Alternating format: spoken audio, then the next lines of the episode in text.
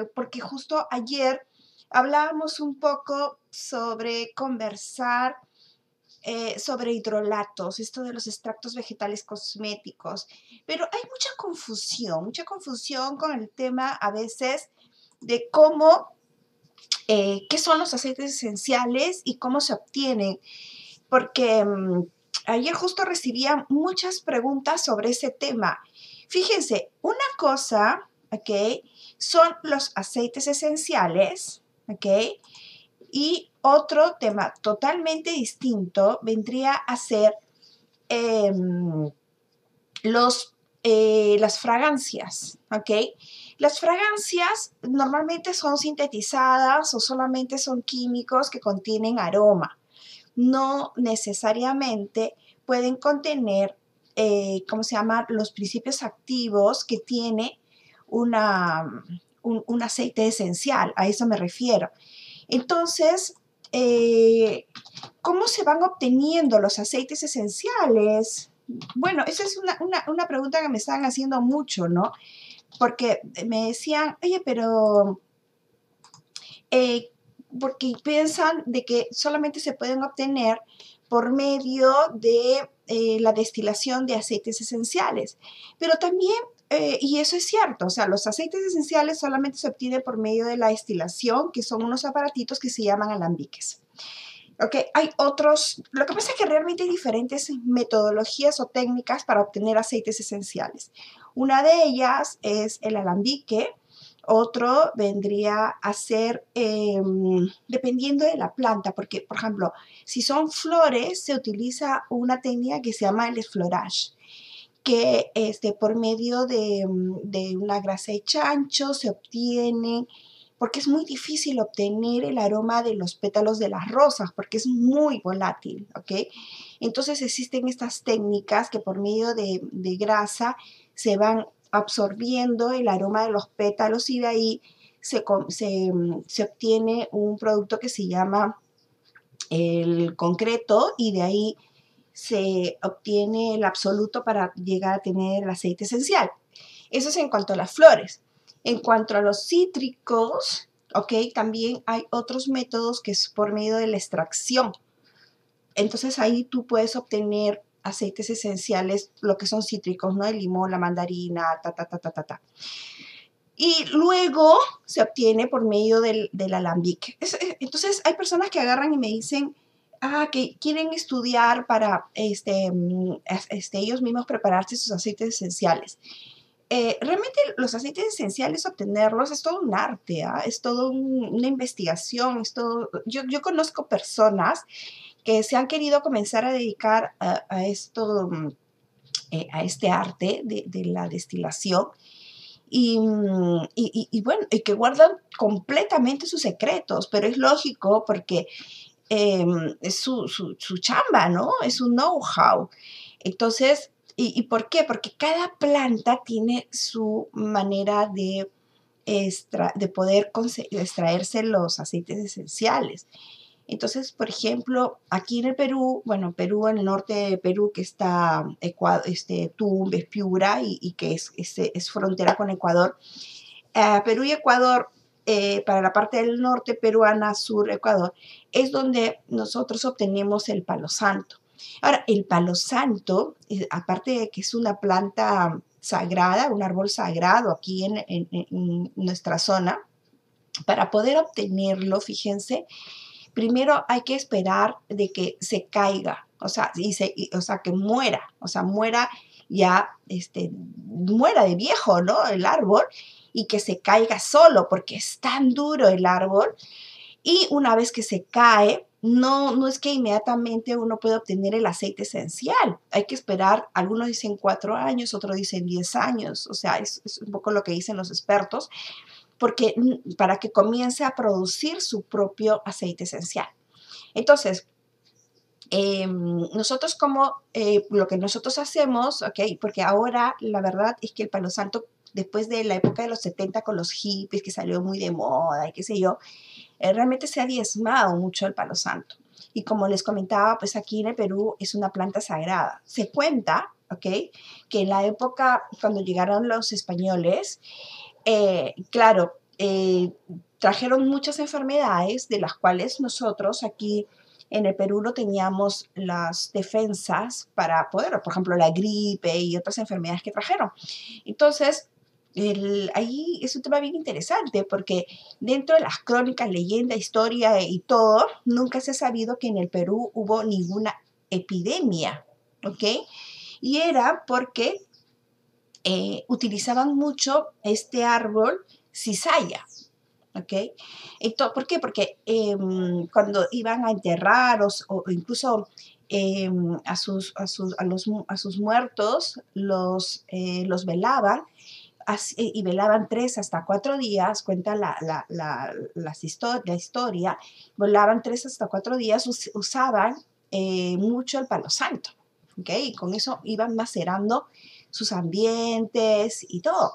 Entonces, el, el tema es bien interesante porque y claro, en ese momento, acuérdense que los españoles estaban trayendo la religión católica acá al Perú, entonces no querían que eh, entonces todas estas tradiciones andinas del, del huiracocha y del diosol y de, este, bueno, eran paganos. Entonces, y, el, y ya se consideraba el palo santo como una planta sagrada, un árbol sagrado, entonces ellos no podían permitir este tema y lo, que hicieron fue, de una u otra manera, em, eh, comenzar a, Lo primero fue agarrar y decir, bueno, vamos a diezmar con todos los árboles de palo santo para que vean, pues, de que no, desagrado no tiene nada.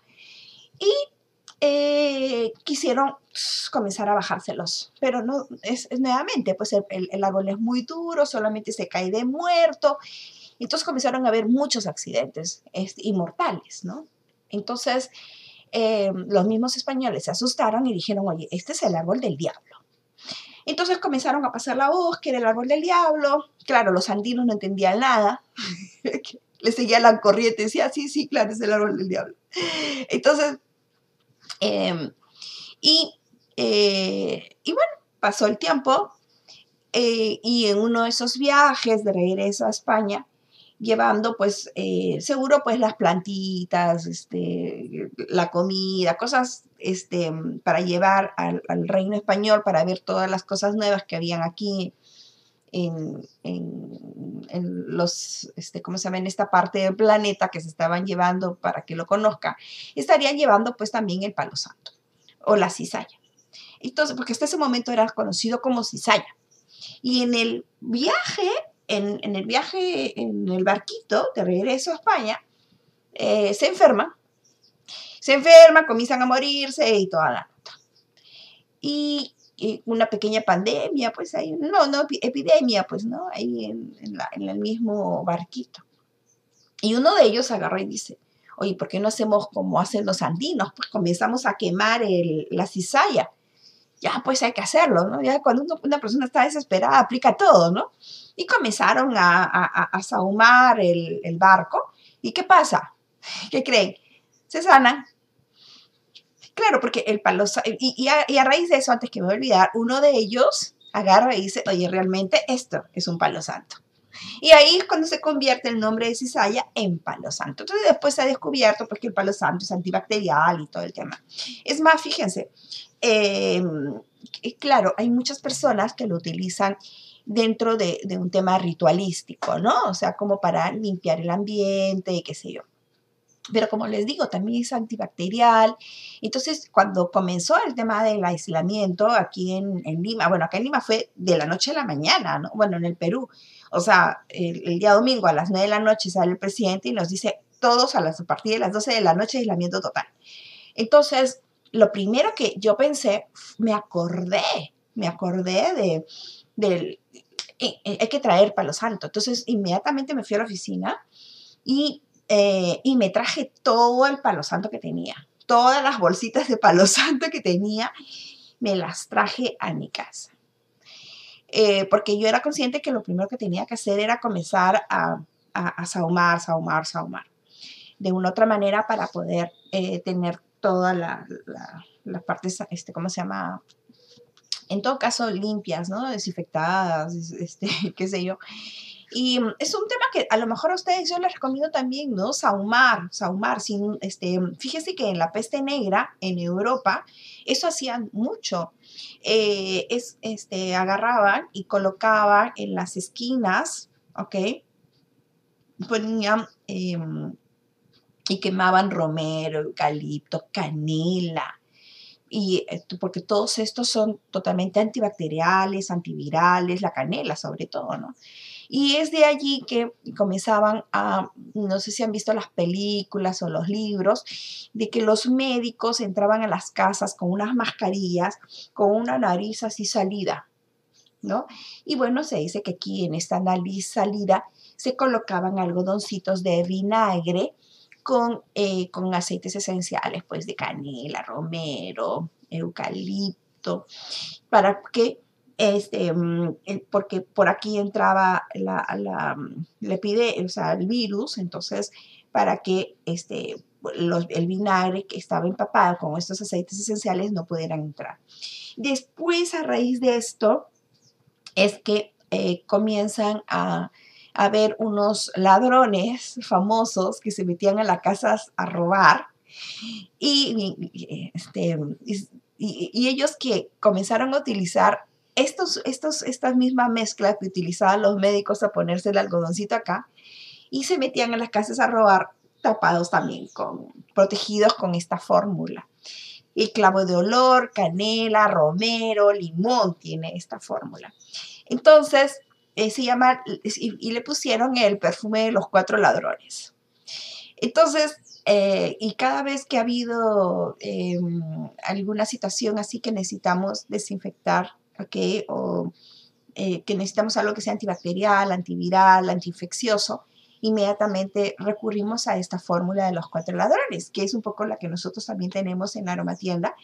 Y, en esta, y aquí hemos basado el, eh, un spray ambiental, un perfume, el gel, porque la fórmula es buenísima. O sea, yo se las doy, ustedes lo pueden conseguir en el internet también. Es clavo de olor, aceites esenciales de clavo de olor, de canela, romero y limón. No sé si me falta alguno, pero eh, se los recomiendo porque es muy buena. Entonces, imagínense si nosotros pudiéramos ahumar la casa. O sea, no es que te digo que va a cortar, pero de todas maneras siempre la prevención que pueda haber es total importante. ¿Ok? Em, bueno, entonces un poco era eso, ¿no? ¿Cuál es la diferencia entre un aceite esencial y una fragancia? El aceite esencial, un poco lo que les estoy comentando, tiene todos los principios activos que se este, van a servir para, eh, para curar o para este, sanar. ¿Cuál es la diferencia entre curar y sanar? Eso también es algo que me preguntan mucho. Curar es cuando vas a, mm, eh, curar algo físico, ¿ok? Ya puede ser algo terapéutico o algo eh, cosmético. Y, la, sanar es cuando ya entras a un tema más mental, emocional, energético, espiritual, porque definitivamente, eh, como les comento, la aromaterapia es un tema integral, ¿no? O sea, la aromaterapia ustedes la pueden no solamente tocar a temas eh, físico, sino también mental, emocional. Em, nosotros tenemos un curso que se llama Aromaterapia Energética Espiritual, pero basado en la cosmovisión andina. y este es un tema bien interesante porque, claro, yo hasta hace, no sé, ¿cuántos años?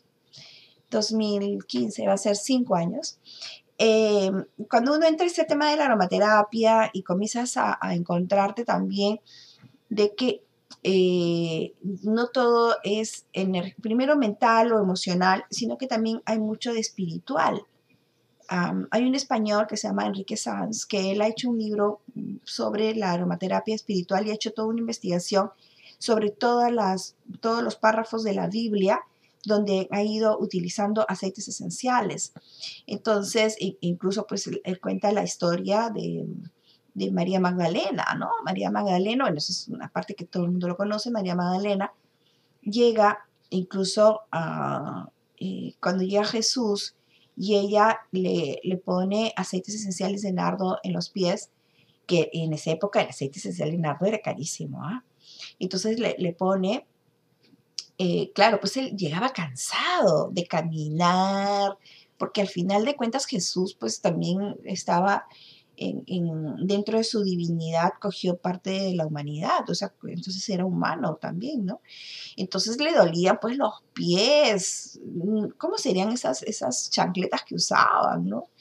Y caminaban kilómetros, bueno, entonces llega cansado y, bueno, pues María Magdalena agarra, pone un poco de nardo en sus pies y, los discípulos le dicen, ay, con todo lo que cuesta ese aceite esencial de nardo que te lo estás poniendo en tus pies, con, mejor lo hubiéramos vendido y hubiéramos podido alimentar a, todas las personas que nos siguen, porque, ah, ojo, ah, o sea, no es que lo seguían Jesús 100 personas ni 200 personas, sino 5 mil personas, cuenta la Biblia. Entonces, él agarra y dice, oye, pues yo, en mi estilo, ¿ah? yo le estoy contando mi estilo. y agarra y dice, oye, yo también tengo derecho, pues, ¿no? O sea, que, también me, me, me, me, pueda cuidar un poco mis pies, porque estarían pues también esgarrados, ¿no? Con todo el polvo. Por eso que se dice muchas veces que María Magdalena puede llegar a ser la patrona de los aceites esenciales, porque fue la primera persona que se conoce en la historia. Así como la vez pasada que alguien, que yo le pregunté a, hace muchos años a alguien y le digo, ¿cuándo habrá, ¿cuándo habrá sido que, que comenzó el vino, no? Y él me dijo, bueno, imagino que en Canaán, ¿no? Porque ahí es la primera, este, eh, porque la Biblia, después de todo, también es una fuente histórica. Y es la primera vez que se conoce del vino que se usó. Bueno, a ver si ustedes me dicen en qué momento, ¿no? Bueno, esa es la, la respuesta que me dieron que me pareció interesante. Entonces, yo siempre he pensado que la parte espiritual de cada uno, ¿ok? Es muy importante. Si yo estoy en equilibrio, en armonía, sé que, ¿cómo se llama? Que la verdad puedo yo dejar todos mis problemas a Dios y ya Él se encargará. Eh, porque a veces nosotros podemos pedir cosas, ¿ok? Y ya estoy hablando a un tema muy personal. ¿ah? Em, han habido situaciones en que yo me decía, pero ¿por qué no me, no, no me funciona tal cosa? ¿Por qué no, no puedo, no me sale tal, tal cosa? Eh, y solamente el tiempo, ¿ok? Con el tiempo me he dado cuenta de que tal vez no era mi momento, no me lo merecía. Em, y era que tenía que pasar por esa situación sí o sí. Entonces, eh, y eso solamente uno se da cuenta cuando voltea atrás y lo mira y dice, bueno, sí, tenía razón pero a veces en ese momento uno no se da cuenta. Y, eso es un poco lo que les decía ayer, ¿no? Yo creo que toda esta pandemia, todo este aislamiento nos tiene que dejar algo y yo creo que va a ser el hacernos mejores personas.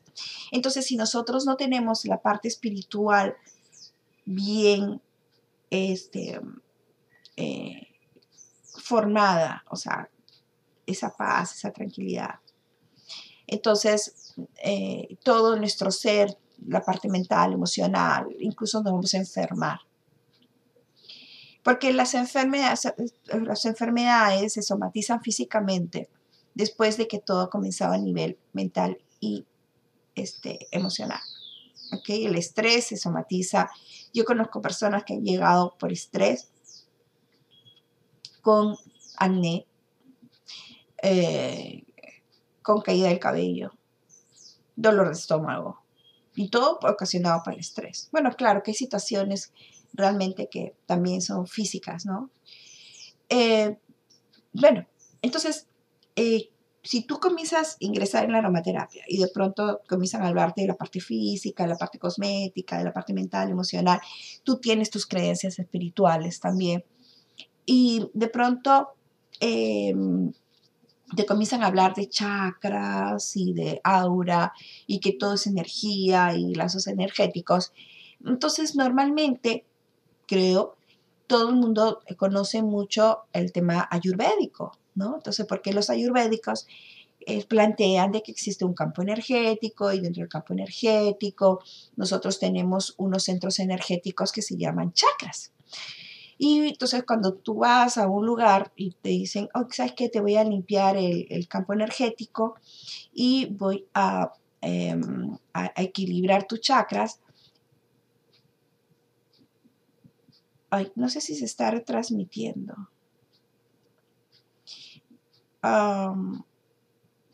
no sé si se está retransmitiendo, no sé si alguien me puede indicar porque aquí estoy viendo que no se está retransmitiendo. Pero por el otro lado veo que sí me están viendo. ok. Bueno, voy a terminar con la idea y después me, me, veo si es que se grabó o no se grabó este programa. ¿Ok? Bueno, entonces yo les comentaba de que normalmente nosotros nos basamos en el tema ayurvédico, pero ¿qué pasa? Que hace como 5 o 6 años eh, me descubrí por medio de la cosmovisión andina que también los andinos tienen su propio eh, anatomía energética.